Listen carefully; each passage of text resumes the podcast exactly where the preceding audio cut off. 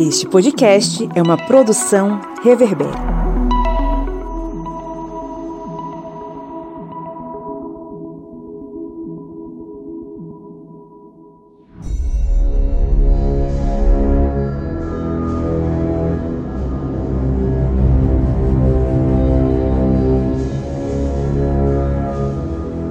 Em uma madrugada no mês de janeiro, em 1835, alguns homens da polícia de Salvador foram fazer o que fazem rotineiramente: averiguar se haviam escravizado os rebeldes pelas ruas. Foi assim que eles tiveram a maior surpresa. 50 escravos com espadas na mão foram para cima dos policiais gritando. De repente, o papel de escolta do juiz de paz Caetano Galeão, que comandava a diligência, deu lugar a uma reação desesperada. Carregando afobados as espingardas, os soldados nada puderam fazer para impedir o avanço dos guerreiros africanos que mataram um patrulheiro e feriram outros quatro, ganhando a seguir as ruas da cidade. Começava o que ficaria conhecido como Levante dos Malês, uma rebelião comandada por muçulmanos em plena Bahia.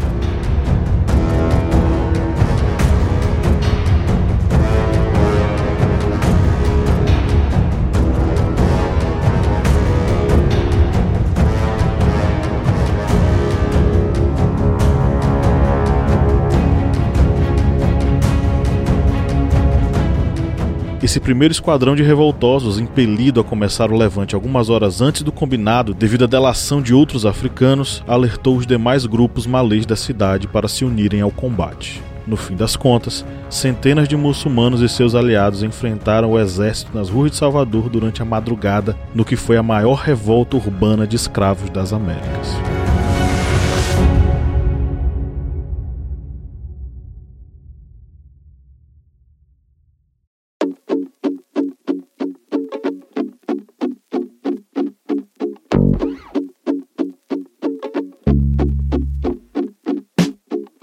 Olá, ouvintes, bem-vindos mais uma vez ao seu podcast sobre as ciências humanas, é o podcast do Historiante, no programa da terça-feira, Minipédia. Eu sou o professor Pablo Magalhães e comigo aqui, como sempre, está a senhora Joyce Oliveira. E aí, historiantes, tudo bom? Mais uma vez aqui, né, na Minipédia. E o senhor Kleber Roberto. E aí, pessoal, beleza? Estamos juntos hoje para falar sobre o que, dona Joyce? Hoje nós vamos falar, né, sobre a revolta dos malês, um levante é, de escravizados e de libertos também lá em Salvador, no período regencial. Salvador da Bahia, a querida Soterópolis, que foi palco aí de uma das revoltas mais importantes das Américas e que pouca gente conhece, que é pouco abordada, vamos dizer assim, na educação básica e muita gente chega na faculdade sem saber o que foi aconteceu, sem saber inclusive o que são malês, né? Mas hoje na Minipédia a gente vai resolver isso, vai deixar, vai passar a sua história limpo e vai redimir todos os outros professores de história que não abordaram esse assunto com você. Hoje falando sobre a revolta dos malês. Mas antes de a gente entrar no nosso conteúdo, vamos para os nossos recadinhos.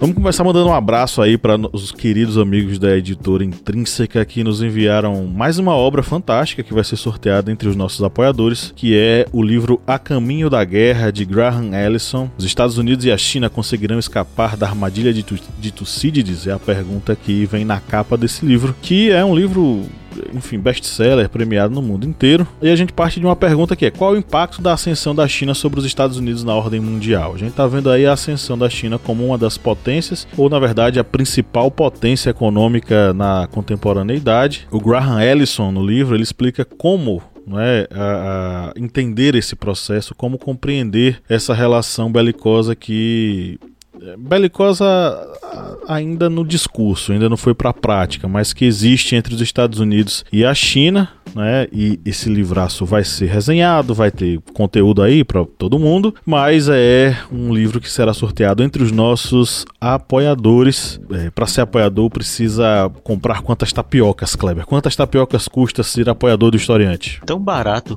quanto uma tapioca ali na, na feira, ou então ali um pãozinho com café na padoca, um cuscuz cuscuzinho, que você pode também comer pela manhã, tão barato quanto essas atividades alimentícias, é apoiar o historiante, porque a partir de quatro reais você vai estar apoiando o historiante nessa missão aí de difundir conhecimentos em sociologia, filosofia, história, atualidades e também vai estar fazendo parte de uma série de vantagens, como o sorteio de livros que acabamos aí de ver mais um best-seller que vai estar aí sendo sorteado para os nossos apoiadores. E além de ter essas vantagens, você vai estar apoiando este portal em difundir esse conhecimento em toda a nossa rede de informação que vai das redes sociais, famílias de podcasts, enfim, o historiante está aí presente na palma da sua mão para levar educação para você. Falei bonito, falei lindo, eu sou demais. Meu Deus.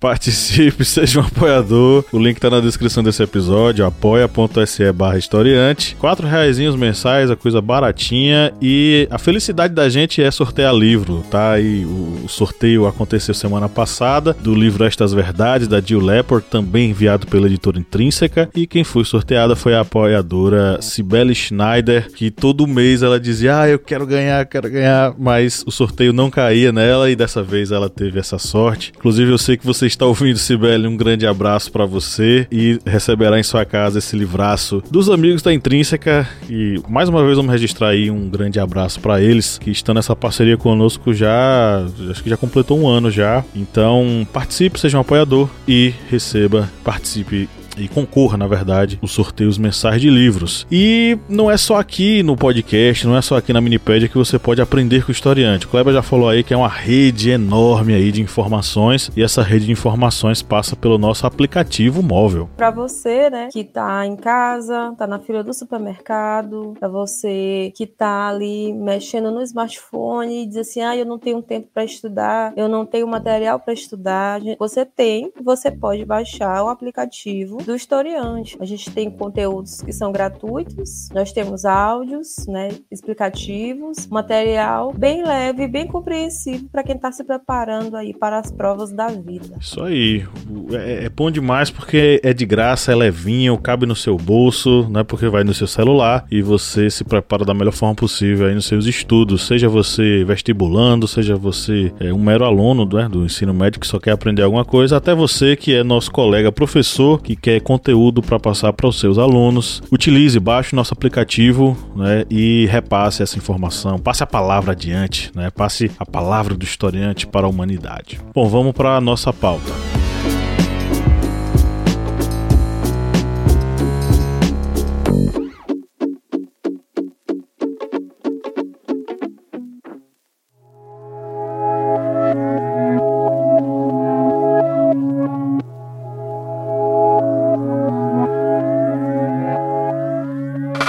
Desde o início da escravidão africana no Brasil, ainda no século XVI e durante os séculos XVII e XVIII, ocorreram episódios diversos de inconformismo dos escravos contra sua submissão forçada, abrangendo desde manifestações individuais de sabotagem no processo de trabalho, agressões pessoais e fugas, temporárias ou definitivas, até a formação de comunidades autônomas de escravos fugidos que ficaram conhecidos como mucambos ou quilombos. No caso da Bahia, na virada do século XVIII para o XIX, ocorreu um uma certa mudança nesse padrão de rebeldia escrava. Embora continuasse o processo de formação desses quilombos, começou a se estabelecer um clima de revolta, marcado por sucessivos episódios né, de levantes armados, alguns espontâneos e outros com caráter nitidamente mais conspirativo. É, esse ciclo de insurgências escravas ele vai alcançar um, um clímax lá no século XIX, né, por volta do, do, ano de 1835, com o levante conhecido como a Revolta dos Malês, lá em Salvador. A sua repressão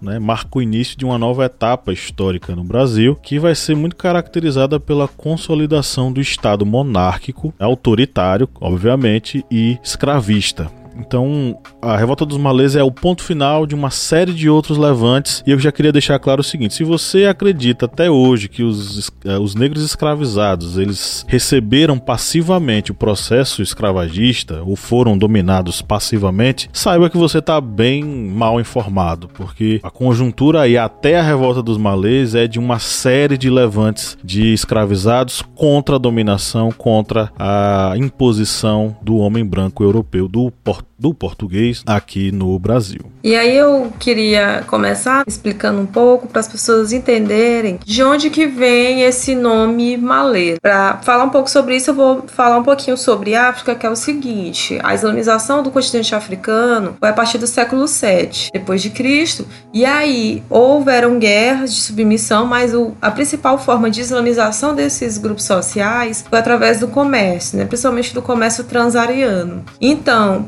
em que sentido? Os muçulmanos só comercializavam com muçulmanos. Então houve uma islamização do continente africano e esse nome Malé vem do Yorubá Imalé, que significa muçulmano. Então essa nomenclatura que vai ser dada a esse movimento e às pessoas que fizeram parte dele provém justamente desse sentido. É, e vamos lembrar só alguns detalhezinhos importantes, que esses escravizados que vinham do continente africano, eles eram originários de vários reinos, de vários povos. Sempre tem essa ideia de que os escravizados que vinham para o Brasil eram um povo, digamos, único, homogêneo, mas havia várias é, diferenças culturais de um povo para o outro. E nessa revolta dos malês, tanto havia participação dos muçulmanos, que eram os malês, como também havia participação de filhos de orixá, adeptos do candomblé, que também fizeram parte deste movimento. Lembrando aí que esse movimento, ele foi um movimento que ocorreu em uma zona urbana e essa presença dessas, desses escravizados nas zonas urbanas, eles tinham uma diferenciação dos que viviam em zonas rurais pois esses escravizados em zonas urbanas, que muitas vezes eram os escravos de ganho, eles tinham uma mobilidade muito maior nesses, nesses locais. E isso fez com que houvesse este contato desses escravizados para uma mobilização que daria início a esta revolta. E só lembrando mais um detalhe importante, que eles eram pessoas que tinham instrução, não eram pessoas leigas. Eles tinham instrução na leitura do Alcorão Corão, eles tinham um conhecimento já amplo. É tanto que essa revolta, quando você vai ver os detalhes dela, ela era muito bem arquitetada. Ele não foi um movimento apenas de um estopim que ocorreu na cidade de Salvador, mas ela tinha vários planos para se desenrolar e até para fazer o deslocamento de forças militares que fossem tentar debelar esse movimento para que eles fossem se deslocando de um local para o outro e não conseguissem debelar os vários focos que estavam sendo planejados. Ou seja, tinha pensantes muito ativas por trás da revolta dos malês. E é interessante observar o estilo de escravização. Você tocou aí na questão dos muçulmanos, né? Vocês falaram sobre essa questão dos muçulmanos. Os malês são muçulmanos, o termo é muçulmano, né? Como o Joyce explicou. E existia uma diferença no, no, no processo de escravização muçulmana. O senhor de escravos muçulmano, por exemplo, como o Paul Lovejoy fala no livro A Escravidão na África, ele tinha a obrigação de se tornar uma espécie de tutor religioso dos seus escravos. Né? Então ele tinha que doutrinar e fazer com que eles se tornassem muçulmanos, ou mínimo para poder participar dos ritos diários que eles precisavam desempenhar. Homens e mulheres tinham suas funções distintas, né? Assim, bem como as crianças, as mulheres em particular, aquelas que não eram destinadas ao trabalho braçal, elas faziam parte dos haréns desses senhores, né? Elas se tornavam suas concubinas. Eventualmente elas poderiam conseguir a liberdade caso, caso tivessem um filho com esse senhor, ou o filho nascia liberto ou ela também se tornava liberta. Agora o que é importante ressaltar é que nesse período era proibido comercializar escravos muçulmanos para outros outros que não fossem muçulmanos. O senhor de escravos muçulmanos ele não podia comercializar escravizados com quem não fosse muçulmano. Inclusive, não era permitido, nem é permitido, nunca foi permitido, nem mesmo pela, pelo Alcorão. Não existe a possibilidade da própria escravização de um muçulmano mas isso, essa prática aconteceu. É uma coisa para se refletir, por exemplo, sobre o seguinte: esses indivíduos eles se tornaram islamizados no Brasil ou eles foram vendidos é, já após o processo processo de islamização. É uma coisa a se pensar. Para Salvador, os escravizados que vieram para Salvador, eles eram muçulmanos, sabiam ler e escrever em árabe e possivelmente eles tivessem passado por esse processo de islamização já no Brasil. É uma coisa ainda que a gente não tem assim tanta certeza.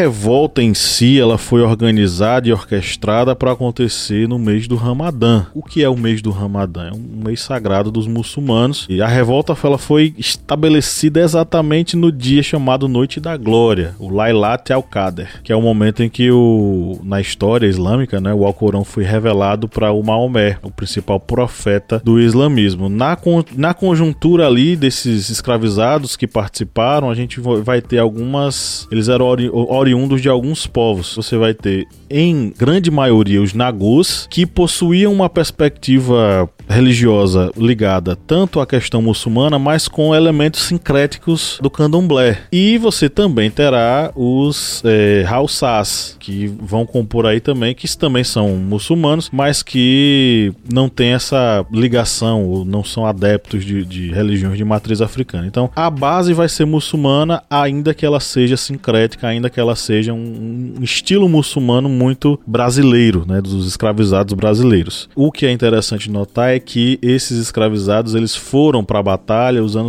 abadás brancos, né? Eles foram em direção a, enfim, eles foram dar cabo da, da revolta vestidos com seus abadás brancos e com seus amuletos. Eu esqueci o nome dos amuletos, gente. É patuá que chama, não, né? É, patuá. Patuá. Então, inclusive dava para você é, identificar muito bem um escravizado muçulmano pelo fato de eles utilizar pendurado ao seu pescoço um patuá que era um, um recorte, eram trechos do Alcorão que eles carregavam em seus pescoços e que os diferenciava claramente dos demais, é, identificando-os claramente como muçulmanos. A revolta contou com a participação de 600 africanos escravizados e ela teve como líderes oito escravizados da nação Nagô. Eles eram a Una, Pacífico Licutã, Sulê ou Nicobê, Dassalu ou Damalu, Gustar, Manuel Calafete, que era um liberto, Luiz Sanin e Elesbão do Carmo ou Dandará. Então esses são os oito líderes do movimento, né? E essa listagem ela não foi feita ao léu nem, nem foi feita sem qualquer fonte. Quem faz isso é o historiador, um dos principais historiadores da história da Bahia, que é o João José Reis. E aí tem uma questão é, para ter o um entendimento, por que, que é, é, o islamismo, ele, por exemplo, foi um fator de aglutinação desses sujeitos, mesmo que esses sujeitos eles não fossem praticantes. Isso também é recorrente quando você fala sobre é, lutas contra o colonialismo europeu em África, que é o fato de esses africanos islamizados eles não aceitarem né, o cristianismo, eles entenderem que eles serem dominados, serem colonizados por sujeitos que não são muçulmanos, né? Isso é algo isso viola a religião deles e também tem um aspecto que é importante ressaltar, que isso tanto tinha em África como também é, a gente vê isso na, na formação do movimento dos malês aqui no Brasil, é que a prática islâmica em África ela não suprimiu as, as outras formas de organização societária. Então eles não entendiam que a crença em Alá é, mudava totalmente a perspectiva social. As pessoas podiam, inclusive, ascender socialmente dentro dos contextos por serem praticantes do islamismo. E aí a gente falando aqui, né, sobre um outro momento, né, sobre a questão da dispersão desses sujeitos, eles conseguiam enxergar um inimigo. Quem é esse inimigo? Olha, ele é o branco escravocrata. Esse é um dos fatores de aglutinação para entender a motivação que levaram esses diferentes sujeitos que foram denominados, todos de malês especificamente, para acontecer essa revolta lá na Bahia. É, e nesse movimento da revolta dos malês, há algumas evidências que indicam que, tendo sucesso nesta revolta, os malês eles se voltariam contra os nascidos no Brasil, que faziam parte daquela dos escravizados nas zonas urbanas. E isso dá para entender realmente que há essa distinção Voltando a lembrar, pessoal, que quando nós vamos falar desses escravizados no Brasil não é um povo único, não é uma cultura única, são vários povos, várias culturas. E isso faz com que muitas vezes houvessem as rivalidades que existiam entre alguns povos no continente africano, eles acabassem sendo trazidos para o Brasil. Eles não deixavam de existir as rivalidades entre esses povos, lembrando que são vários povos que foram trazidos para o Brasil.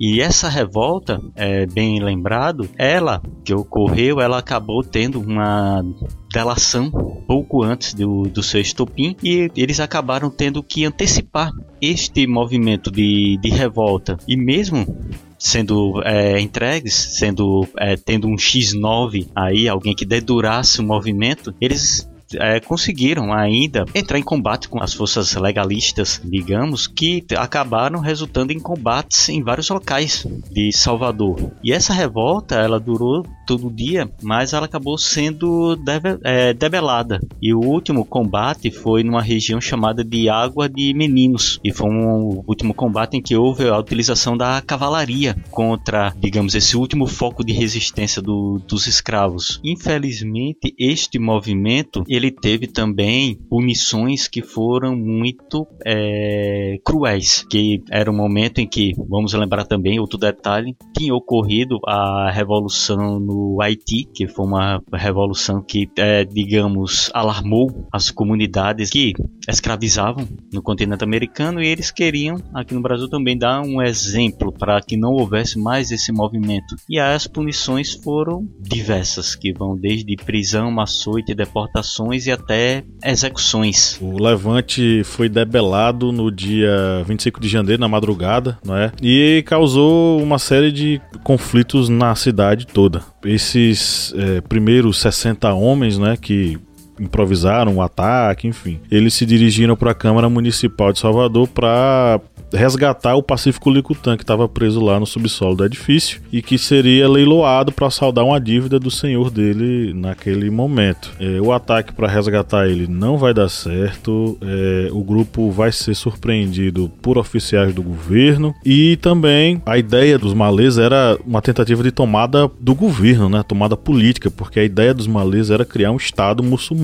na Bahia, né? ou pelo menos lá em Salvador. Eles já tinham desenhado a ideia do que seria seria e como seria esse Estado muçulmano na América. Mas aí não deu certo, a cidade virou um caos, muitas batalhas em diferentes pontos de Salvador, até que chegou nessa, nesse, nessa última batalha que Kleber falou e eles foram conquistados, eles foram, enfim, vencidos. Uma personagem que a gente não mencionou, mas seria bom mencionar, é a mãe do Luiz Gama, o abolicionista, o poeta abolicionista Luiz Gama. E, na verdade a gente não conhece a história dela a não ser pela boca dele, quem conta a história é ele, a Luísa Naim foi sua mãe, ela foi uma ex-escravizada de origem africana e ela esteve envolta nesse processo dos levantes baianos, porque ela era quituteira, ela tinha um tabuleiro, era, ela, ela foi uma escravizada de ganho. Os escravizados de ganho eram escravizados urbanos que vendiam algo e o que fosse apurado era dividido entre ele e, a, e o seu senhor, né? E mesmo liberta, ela permaneceu fazendo esse serviço, né? Agora só para ela, ela tinha o seu tabuleiro tabuleiro, é o famoso tabuleiro da Baiana com seus quitutes, e ela era responsável por distribuir as mensagens em árabe dos é, revoltosos. Ela esteve presente na revolta dos malês e ela esteve presente também na Sabinada. Ela esteve aí envolvida nesse processo. Foi uma uma lutadora, digamos assim, pela liberdade dos escravizados. Eu falei aqui sobre essa questão de quem acredita que os negros escravizados no Brasil eles aceitaram passivamente a, a dominação é um erro, principalmente porque a gente trabalha com o conceito principal de insurgências escravas. As insurgências escravas, no plural, foram uma série de levantes armados e também a formação de quilombos. Esses processos de resistência eles começaram desde o século XVII até o século XIX desde a formação dos primeiros quilombos a uma série de outras atitudes, né? Desde, por exemplo, 1743, quando o quilombo Buraco do Tatu na periferia de Salvador vai ser debelado, esmagado, né? Até o momento aí da revolta dos malês em 1835. Então, veja, é, é, quase um século de luta do povo preto escravizado e que não aceitou passivamente ser dominado.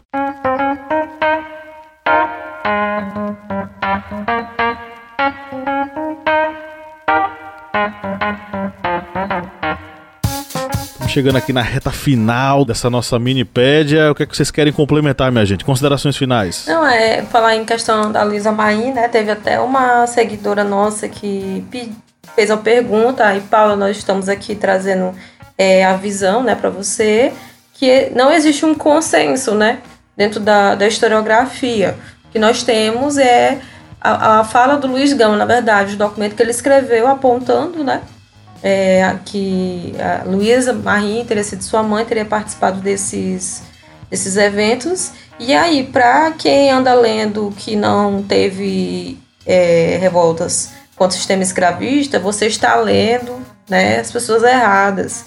Qual é o ponto de vista que você está adotando, por exemplo, para estar tá chegando a essas conclusões, né? A gente tem que escutar é, a fala, né, a, e ler a escrita dos sujeitos que são descendentes, né, da, também das, da questão da leitura da documentação, né, é, dando outro olhar para esses escritos para poder enxergar esses processos, né, que foram vários que lutavam contra a exploração do, do sistema escravista. Bem, já estamos aqui chegando no final e professor Pablo, eu posso fazer nosso jabá? Sim ou com certeza? Sim. Bem, é, comentei aqui rapidamente sobre a Revolução do Haiti, que foi uma revolução que realmente trouxe essa visão de medo para os senhores de escravos aqui no continente americano. E você já está aqui por dentro do que foi a revolta dos malês. E se você quiser saber um pouquinho mais sobre a revolta do Haiti, vai lá na TV Historiante, no nosso canal no YouTube, que temos lá um vídeo excelente aí pelo professor Pablo Michel é, fazendo uma análise de um livro que resultou nesse excelente vídeo e vale a pena vocês conhecerem também esse outro movimento de revolta de escravizados aqui no continente americano. Isso aí. É... Leiam também uma obra fantástica do João José, João José Reis, que é o Rebelião Escrava no Brasil, principal livro sobre a revolta dos malês, que analisa inclusive a primeira obra que foi escrita lá em 1907 pelo padre Etienne Nass sobre a revolta dos malês. Foi uma monografia que ele escreveu em 1907 para o Instituto de História e Geografia da Bahia. É, mas já adiantando, o, o padre ele escreve sobre o Levante de uma forma bem preconceituosa, bem, bem, bem preconceituosa mesmo. É, inclusive fazendo juízo de valor sobre os, os rebeldes. Então é isso, galera. Chegamos ao final da nossa minipédia. Um grande abraço e tchau, tchau. É isso aí, gente. Até a próxima. Valeu, pessoal.